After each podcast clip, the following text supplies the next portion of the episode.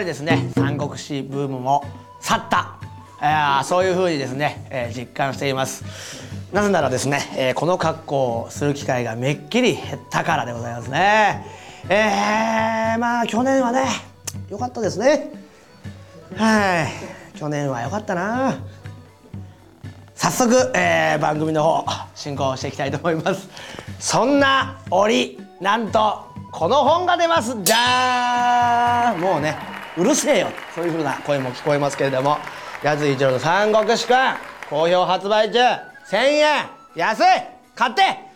さあというわけで これぐらいにいたしましてですね、えー、今回の武将の方紹介していきたいと思います。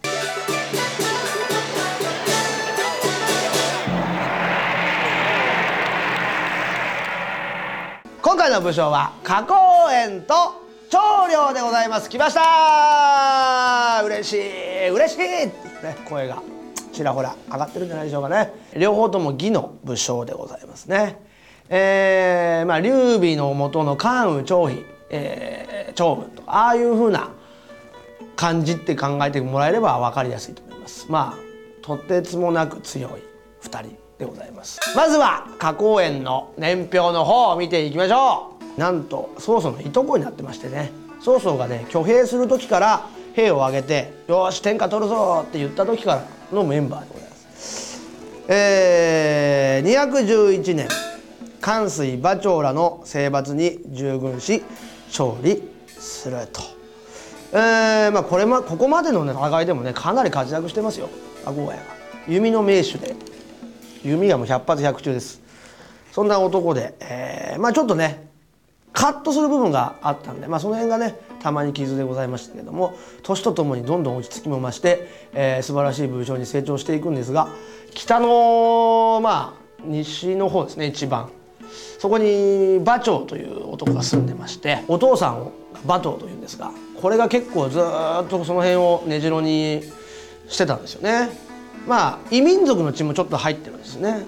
騎馬の戦いがすごいうまい人たちなんですけど。そこのやつらがまあ暴れるのが怖いので曹操が一計を案じまして、えー、馬頭を呼び出してお父さんですねそこの君主「ちょっと来てよ」っつってで殺すってねとんでもないことします曹操が。そしたら家で留守番してた長男の馬長がまあブチ切れるわけですよね「叫んじゃねえよ」っつって、まあ、当然ですよ。で馬長が兵を挙げて義に対して攻めてくるわけです、えー、その時の軍師が関水ってこの攻めの時これ強くてね馬長が。結構やばかったけどまあ策略に乗っちゃった馬長が関水と仲違いをして、えー、敗退する。この時にまあ花公園が大活躍するわけですね。で、えー、曹操軍の、えー、西方司令官となるという。要は西の部分をこの花公園に任せたということですからある種、えー、その西の国の君主にしたということです。ねだからどれぐらい曹操が信頼したかっていうのが分かると思います。そして、えー、214年215年と、えー、劉備と戦います。もろもろ戦います。で219年に、えー、帝軍山の戦いで法政の策にはまって、えー、打って出るも大敗してしまい甲冑に切られ永民と。要は蜀のですねえー、国境を、えー、加工へ任せられてたわけですが、えー、そこに蜀が攻めてきた際に、え、法政という男がまた出てくるんですけどあの戦争で兵を動かす軍師をさせたらこの法政って男に、えー、勝てる人はいなかったと言われるぐらいの天才なんですけどこの法政がいた時のね蜀は強かったですね。ほんと強かった。もし法政が生きてたら諸葛亮も安心してやれたと思うんですけど法政もね早く死んでしまうんですがこの法政の策略で花公園はまんまとおびき出されて甲冑という五個将軍の一人ですね老いてますます盛んでおなじみの、えー、老人に一刀のもとに切られてしまうと永民した。まあちょっとね最後はまあおごったのかまあでもね面白みのある人生だなそういうふうに思います。花公園はね弓がうまいとことで女性に人気があるっていう僕の勝手な意見を最後に付け加えて終わりたいと思います。はい続いて調理ですね。もう調理は好きな人は本当に多いと思います。三国志好きで長領を悪く言う人をほぼ聞いたことがない。そんな男ですけども、えー、この長領は、えー、義の五将軍というのの筆頭になるんですけども結構人生は面白いのでちょっと見ていきましょう。165年に生まれています。そしてえー、なんと呂布の下で戦うんです。で191年に、えー、可否で曹操に敗れて曹操に降伏して配下となります。この時に、えー、長領も死のうとします。呂布が死ぬんで。だけども、まあ、あの説得されましてこの長領っていうのは本当に素晴らしい武将だっていうのも義も義の曹操も分かってましたからなんとか配下になれっていうのをまあ言ってですねじゃあ分かったということで配下になって呂布は死ぬも長領は残ると。で200年に関東の戦いですね、えー、袁紹との戦いでも大活躍。215年に何といっても長領の名前をもう世に知らしめた合皮、えー、合の戦いですかね、えー、10万10万人の孫権軍に対してなんと7,000しかいない。長領が守りきったという戦いですね。これはすごい。この時の孫権がもう怖くてね長領のことが怖すぎて逃げたんですよね。でこの時に「超来来」っていうね言葉ができたんですけども。これ「超来来」っていうのは「長領が来たぞ」っていう意味なんですけどもう呉っていう呉の国境を長領っていうのは守ってるんですよずっと。だから孫権は常に長領と戦ってたんですよね。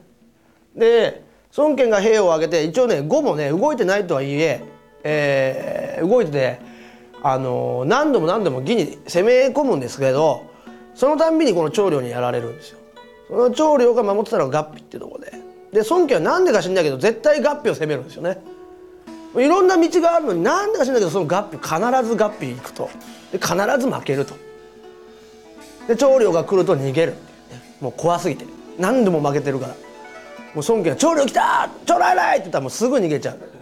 それで5の子供たちが泣いててもお母さんが「長来来」って言うと泣き止んだっていうね。もう怖すぎて。泣き止んだっていうぐらいの男にまで成長して221年永年するんですが関羽とね長領っていうのは結構ライバルというかそういう部分もあったりして長領は関羽のこと憧れていてですね戦いたいなんてなことを言ってたりもしたんですが、戦ってね一騎打ちして、えー、結構ねあの同等ぐらいの力を持ってましたんでもう義の関羽と言ってもいいんじゃないかなと思います。そんな長領の人生でございました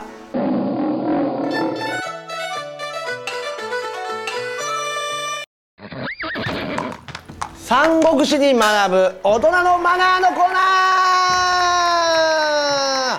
今回もですね、えー、数限りなくある、えー、三国志から学ぶべきこと、えー、の中の一つを紹介したいと思います、えー、今回は張飛から、えー、こんなマナーを学びたいと思います。部下には無理を言わない。